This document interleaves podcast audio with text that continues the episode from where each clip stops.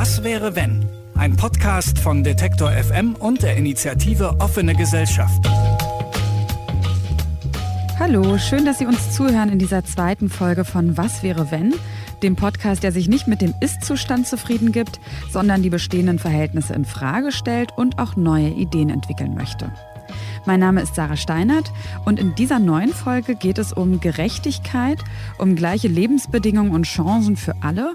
Und dazu hat erstmal die Schauspielerin Emma Watson etwas zu sagen. I am from Britain and I think it is right that I am paid the same as my male counterparts. I think it is right that I should be able to make decisions about my own body. I think it is right that socially I am afforded the same respect as men.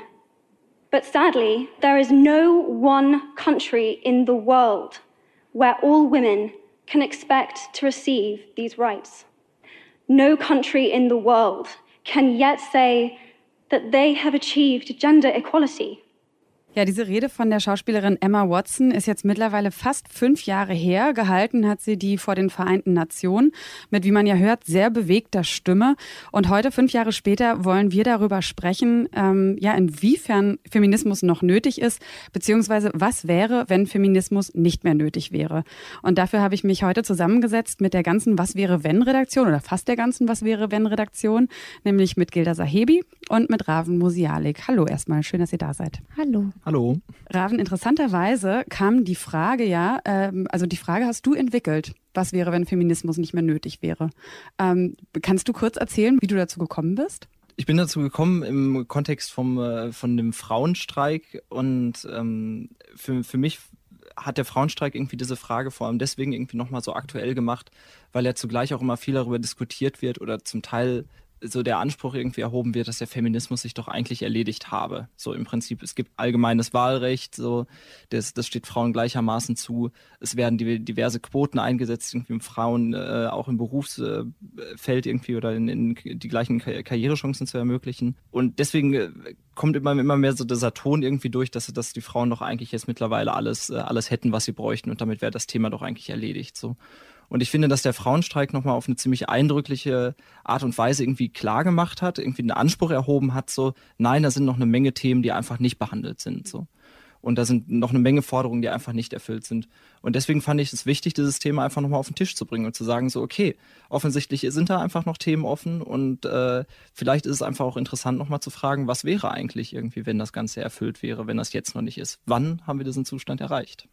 Das hört sich jetzt ja so ein bisschen an, dass es dich auch auf einer journalistischen Ebene interessiert vielleicht, aber hast du auch, interessiert sich auf einer persönlichen Ebene auch? Also machst du unfeministische Erfahrungen in deinem Leben? Ich weiß gar nicht, ob ich die, die selber so stark mache. Also obwohl schon. Äh, für, für mich, ich glaube, ich mache diese Erfahrung vor allem irgendwie dann, wenn ich halt in bestimmten Kontexten ähm, mich in der Gruppe mit Leuten unterhalte und äh, man dann vielleicht so eine gewisse Sensibilität, vielleicht auch manchmal, wenn man da darauf hingewiesen wird, dass Frauen oftmals in solchen Gruppen weniger zu Wort kommen und Männer ein bestimmtes Redeverhalten haben. Und wenn man dann irgendwie versucht, mal eine Sensibilität für sich selber dazu zu entwickeln, das sind so die Punkte, wo ich bei mir selber dann vielleicht auch manchmal merke, so, okay, vielleicht muss man sich hier einfach nochmal gerade mal ein Stück zurücknehmen und ein bisschen mehr zuhören. So. Das sind die Punkte, wo ich, glaube ich, am ehesten selber ähm, mich in, in, in dieser Diskussion irgendwie involviert fühle, sage ich mal ganz persönlich mit meinem Verhalten. Das Konzept von Männlichkeit ist ja genauso wichtig in der ganzen Feminismusdebatte eigentlich wie das Konzept von Weiblichkeit.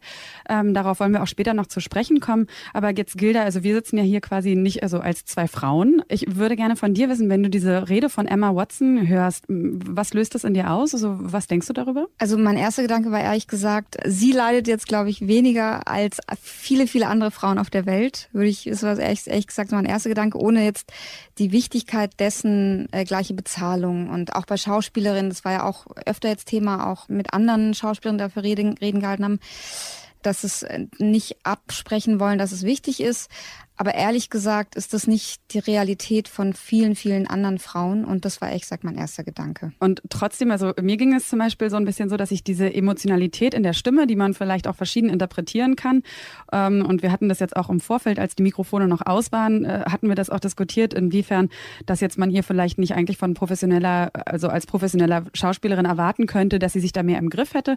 Aber ich muss schon sagen, dass diese Bewegtheit was ist, äh, wo ich immer denke, dass man das als Frau schon eher nachvollziehen nachvollziehen kann, weil man halt einfach auch 2019 in einer Welt, das ist jetzt ja eben auch schon fünf Jahre her, wo sich auch einiges getan hat, dass man trotzdem noch spezifische Erfahrungen macht, die man als Frau macht und nicht als Mann. Und das würde ich von dir auch gerne nochmal wissen, Gilda.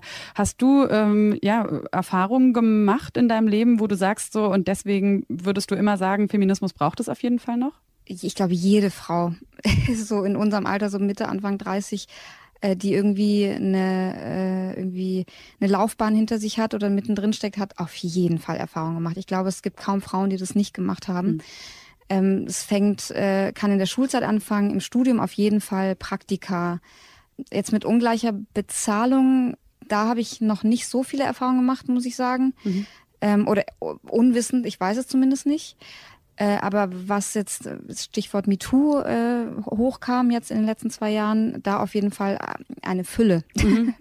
Deswegen kann ich diese Emotionalität auf jeden Fall verstehen. Mhm. Du hast ja auch Medizin studiert, ne? Genau. Also im, ich sag mal, als Medizinstudentin ähm, im Krankenhaus, was ein sehr, sehr hierarchisches System ist. Also du findest äh, wenige Arbeitsumfelder, sag ich mal, die hierarchischer sind als im Krankenhaus, immer noch leider da kriegst du wirklich alles mit. Also von, ähm, ich hatte einen Oberarzt, der, der alle Frauen einfach grundsätzlich Uschi genannt hat, weil er keine Lust hatte, sich ihren Namen zu merken. Mhm. Und das ist jetzt nicht lange her, es ist jetzt irgendwie ähm, sechs, sieben Jahre her. Das ist völlige Realität. Das ist jetzt nichts irgendwie Absurdes. Das, und das haben wir auch alle hingenommen, weil irgendwie du bist so, du bist sowieso als Medizinstudent irgendwie drauf trainiert, zu hören, zu hören, zu hören, nichts falsch machen. Und klar hätten, hätten wir uns da wehren müssen, aber ich, ich war damals zumindest, zumindest damals nicht in der Lage dazu. Oder der Chirurg, der im, im OP mit dem Schlüssel nach mir wirft. Mhm. Kann auch sein, dass es nicht war, dass ich eine, weil, weil ich eine Frau war, aber ich weiß nicht, ob, es, ob er das Gleiche mit einem männlichen mhm. äh, Medizinstudent gemacht hätte. Ähm, dann auch in Praktika, wo man ganz, ganz übel von Vorgesetzten angemacht wird. Ähm, ich hatte einen, der, ich möchte jetzt nicht zu spezifisch werden, aber jedenfalls, der hatte die Macht sozusagen, mich als Praktikant ins Ausland, in Auslandsstudio zu schicken, was mein totaler Traum gewesen wäre. Und es war sehr klar, was er dafür wollte. Und er hat mir dann mhm. auch nachts SMS geschrieben und solche Dinge sind ehrlich gesagt Alltag. Ich habe auch bei Raven nachgefragt. Er hat sowas noch nicht erlebt. Vielleicht auch deswegen nicht, weil er schon häufig weibliche Chefs hatte. Sexuelle Übergriffe im Job sind in Deutschland auf jeden Fall alles andere als eine Seltenheit. Das zeigt eine Umfrage des Online-Meinungsforschungsinstituts CVAY. Die Frage, ob sie an ihrem Arbeitsplatz schon mal sexuell belästigt worden sind, haben fast 30 Prozent aller Frauen mit Ja beantwortet und nur gut 5 Prozent aller Männer.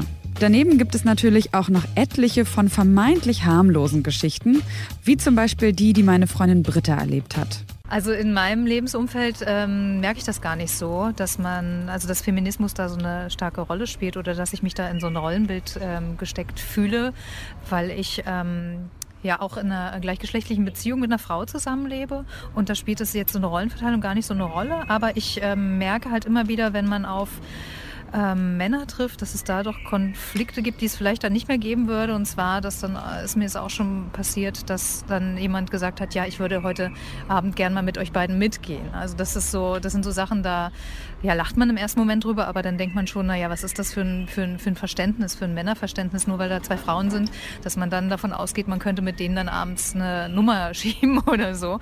Zu einem Heteropaar würde ich ja auch nicht hingehen und sagen, ja, ich möchte heute Abend gern mit euch zusammen, äh, zusammen sein. So. Vielleicht würde das dann nicht mehr passieren, wenn das so ein bisschen selbstverständlicher wäre. Aber woher kommt diese Art von Denken bei einem Teil der Männer? Inwiefern ist es geschlechtsspezifisch, dass Gildas ehemaliger Chef den Schlüssel nach ihr wirft oder einfach alle Frauen als Uschi anspricht? Das ist, was Gilda dazu denkt. Naja, also ich meine, ähm, diese Strukturen sind ja nicht irgendwie vorgestern entstanden und wir wollen sie, können sie heute abbauen, sondern das sind, das sind Verhaltensweisen und Denkweisen, die echt alt sind. Mhm. Also die, die in den Köpfen der Menschen so fest sind die waren ja in meinem Kopf auch fest, sonst hätte ich ja, wäre ich als Krankenhausleitung gegangen, hätte gesagt, das geht nicht. Mhm. So, ne? Also ich. Hättest du das nach MeToo gemacht? Ja, ich glaube schon. Ich glaube tatsächlich. Also ich habe da viel auch drüber nachgedacht im Zuge dieser MeToo-Bewegung, was, was mir alles widerfahren ist oder was ich alles erlebt habe. Und da hätte ich viele Dinge anders gemacht, auf mhm. jeden Fall. Ja, damals überhaupt nicht. Ich war überhaupt nicht in der Lage dazu.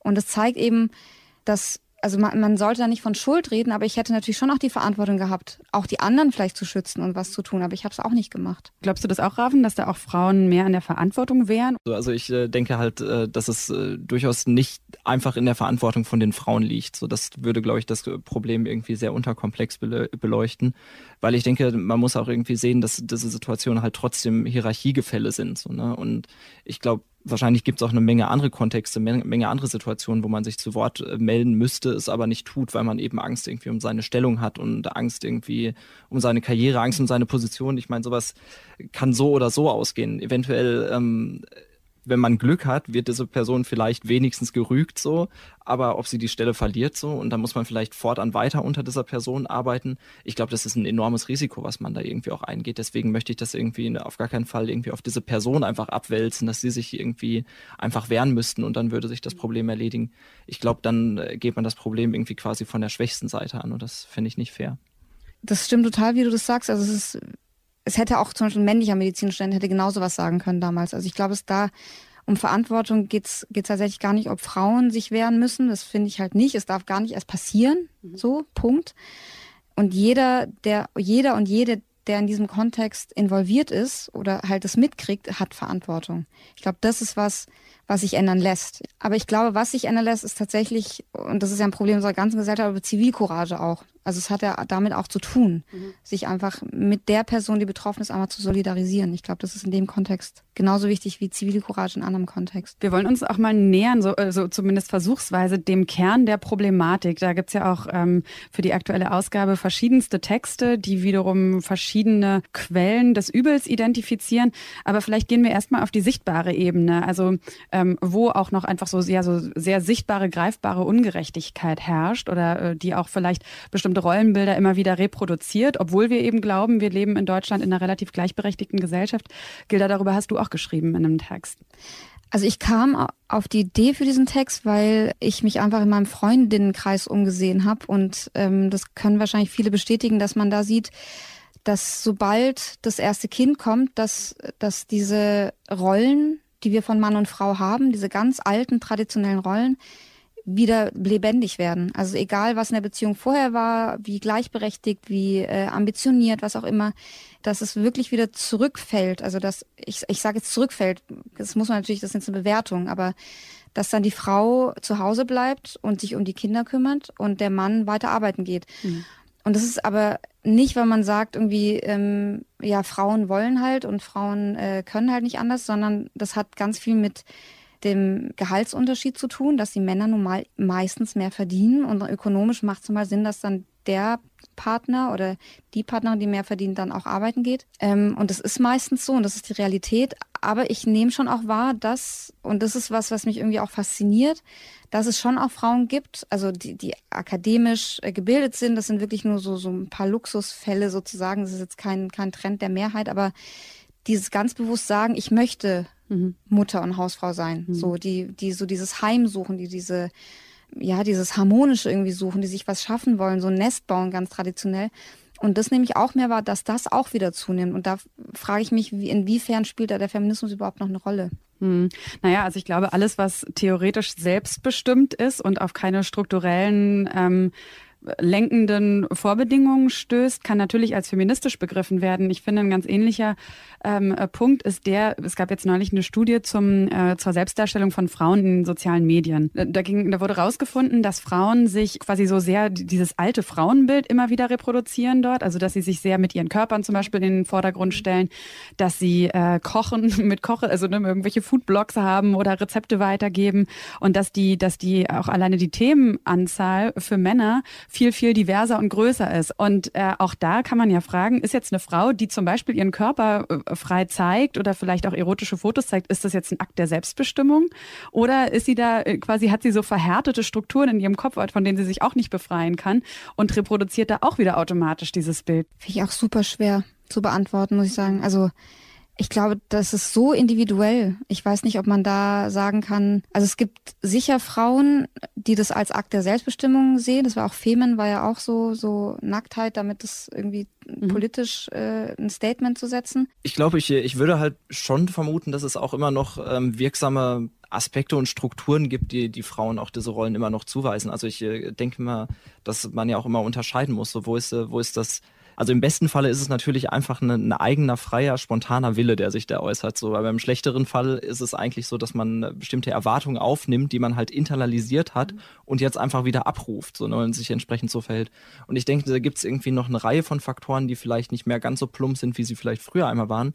Aber ich denke mir allein schon, und das ist eigentlich immer noch ein hinreichend plumper Faktor, dass Frauen zum Beispiel auf Werbeplakaten immer noch irgendwie so als Beiwerk und als Schmuck irgendwie herhalten müssen und so.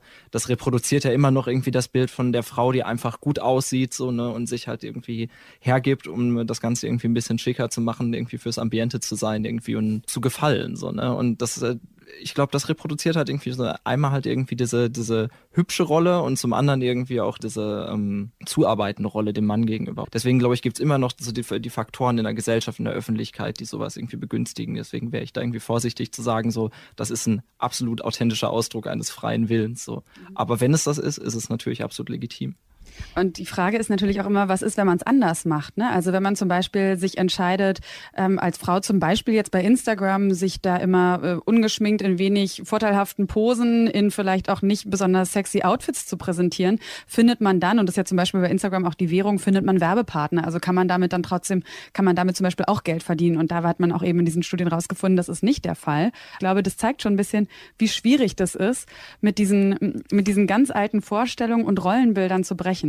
Ja, ich finde auch, also ich glaube, man muss nur einmal in, in die Werbung schauen oder in irgendwelche kapitalistischen Strukturen, dann sieht man, dass wir den Feminismus noch total brauchen, weil da hat sich nicht so viel geändert. Also wer, ob jetzt Werbeplakate oder irgendwie Werbung im Fernsehen oder wo auch immer, es ist immer die attraktive Frau und nicht immer der attraktive Mann. Und auch dazu gibt es wieder eine spannende Studie, die das belegt.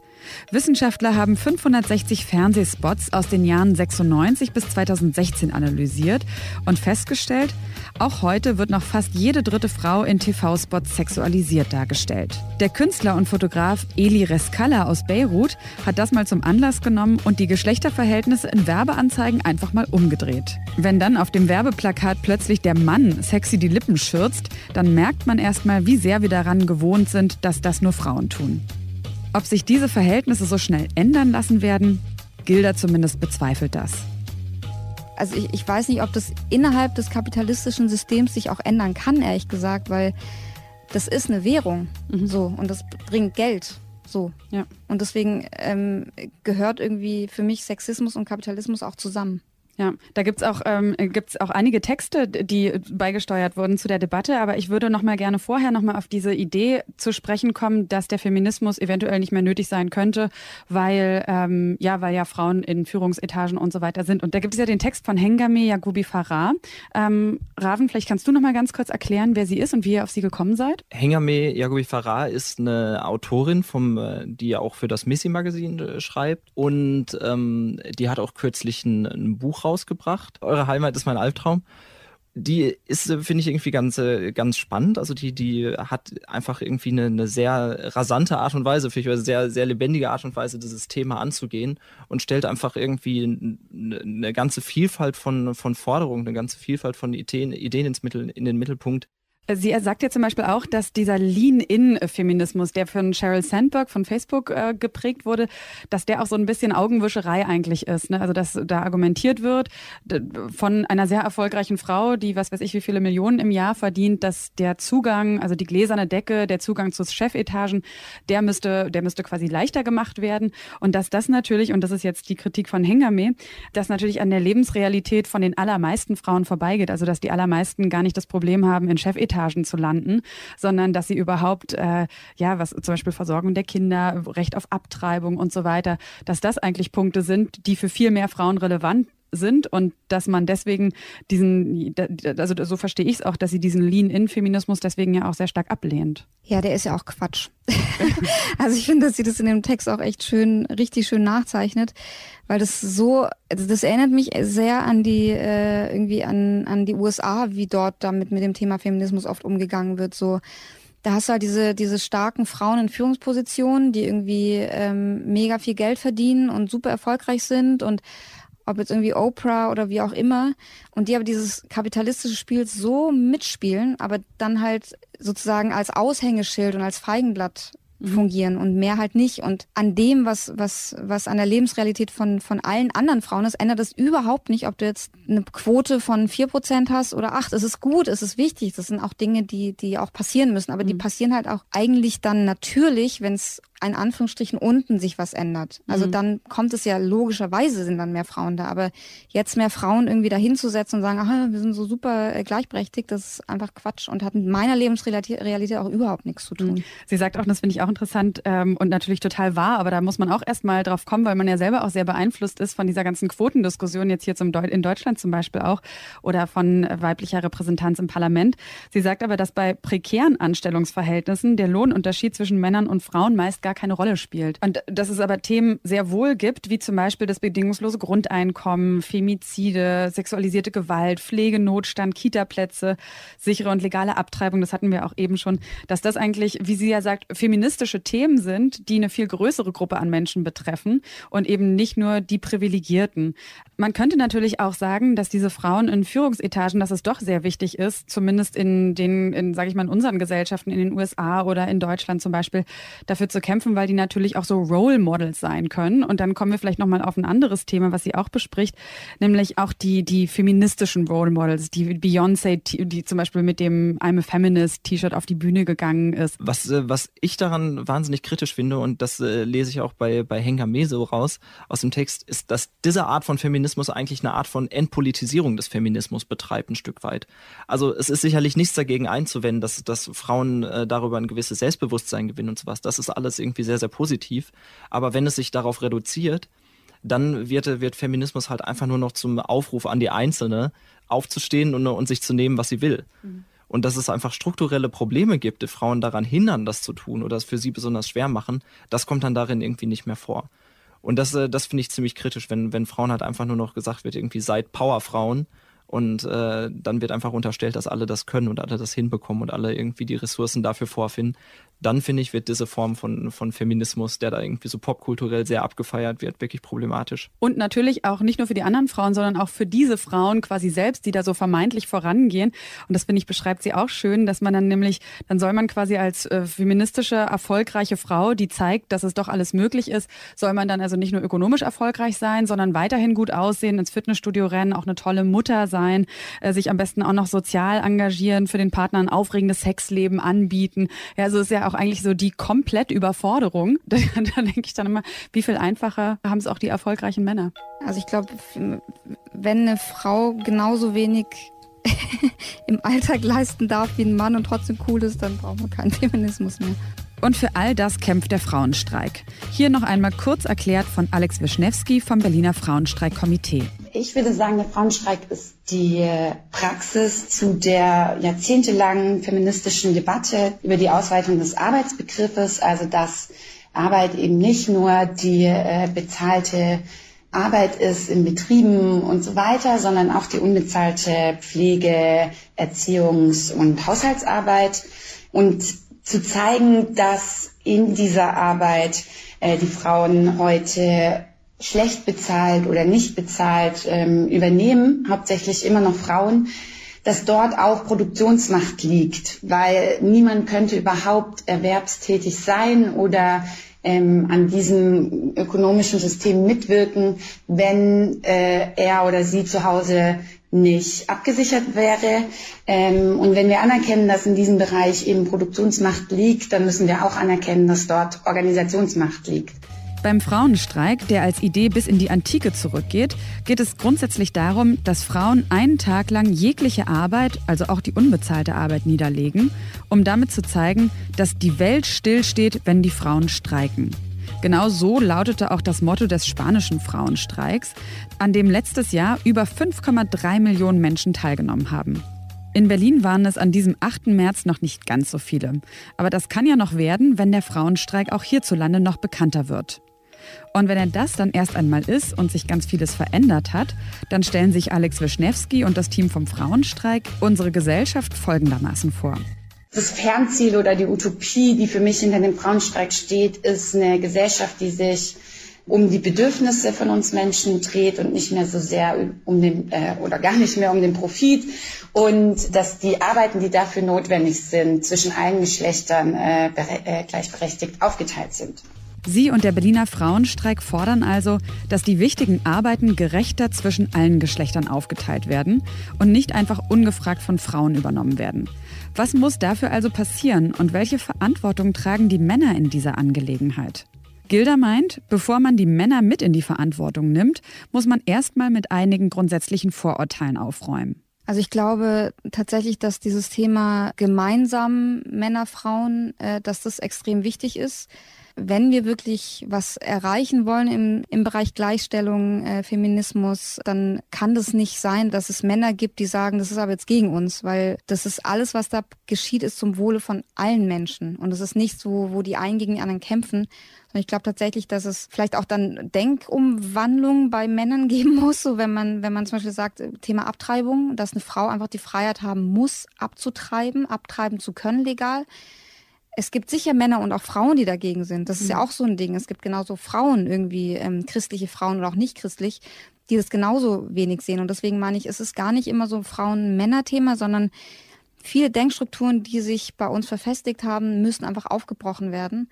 Und das in der Gemeinschaft. Ich finde es, ich finde es wahnsinnig spannend, dass äh, tatsächlich in mehreren Texten äh, die, die Rolle von Männern irgendwie ganz prominent auftaucht. So.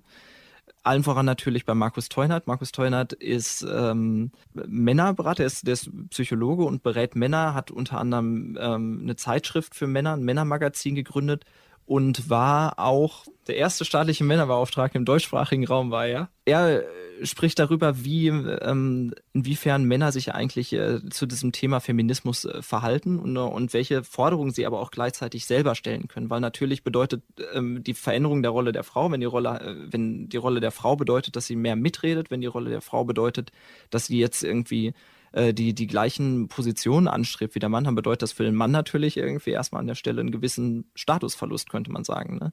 Also man, man steht als Mann irgendwie nicht mehr automatisch da an erster Stelle. Allerdings und das finde ich ist das Spannende daran, bedeutet das für den Mann auch irgendwie eine ganz große Befreiung. Also wir reden jetzt natürlich gerade nur über diese zwei Geschlechter, Mann und Frau erstmal äh, simplifiziert.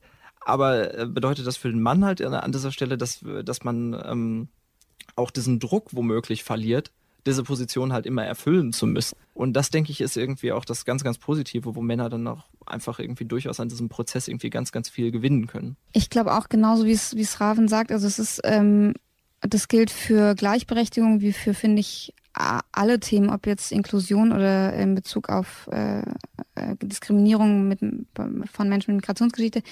Man muss einfach aufhören, gesellschaftliche Themen als Nullsummenspiel zu sehen. Das sind sie einfach nicht. Weil wenn die einen gewinnen, gewinnen die anderen mit. Also so dieses, wenn ich was gewinne, dann verlierst du was. Ich glaube, dieses Denken muss halt unbedingt ganz dringend raus aus all diesen Themen. Mhm. Und man sieht ja auch oft jetzt zum Beispiel, wie Ra uns auch schon gesagt hat, dass auch Väter zum Beispiel sich eigentlich wünschen, mehr Zeit mit den Kindern verbringen zu können und Teilzeit zu arbeiten. Natürlich ist es nicht die Mehrheit, aber bei, bei vielen Vätern ist der Wunsch auch da. Aber es ist halt gesellschaftlich überhaupt nicht akzeptiert. Und also, gilt natürlich auch irgendwie noch ein bisschen als unmännlich auch. Genau.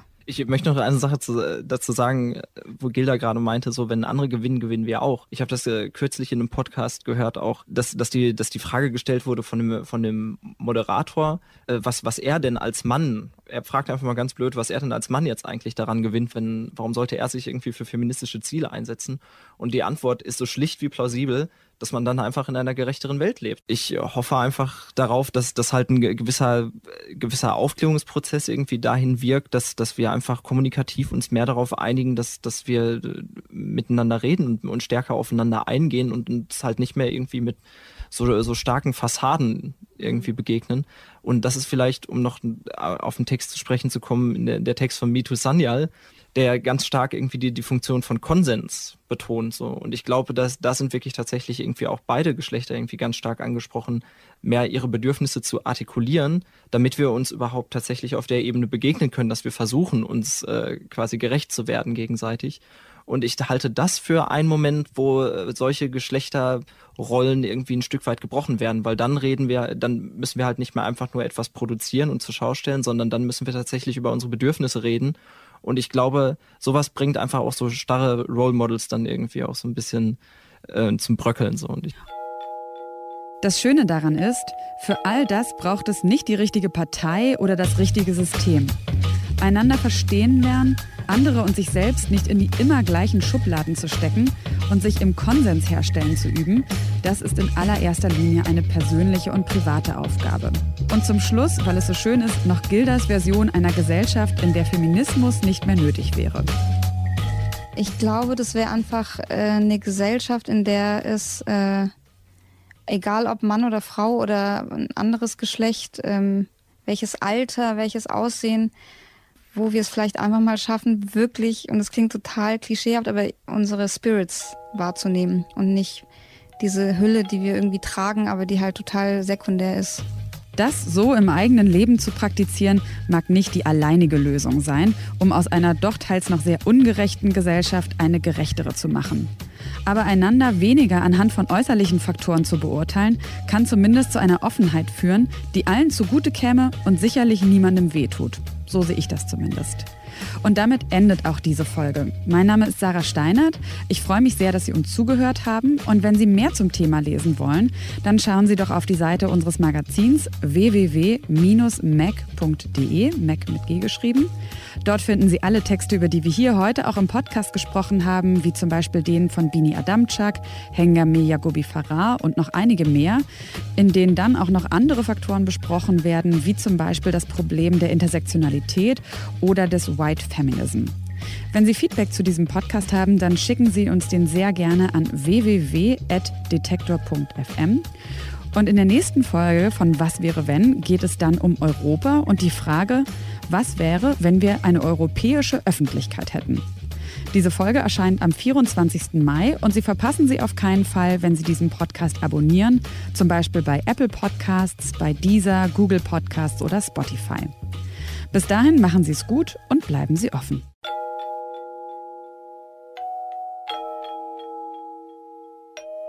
Was wäre wenn? Ein Podcast von Detektor FM und der Initiative Offene Gesellschaft.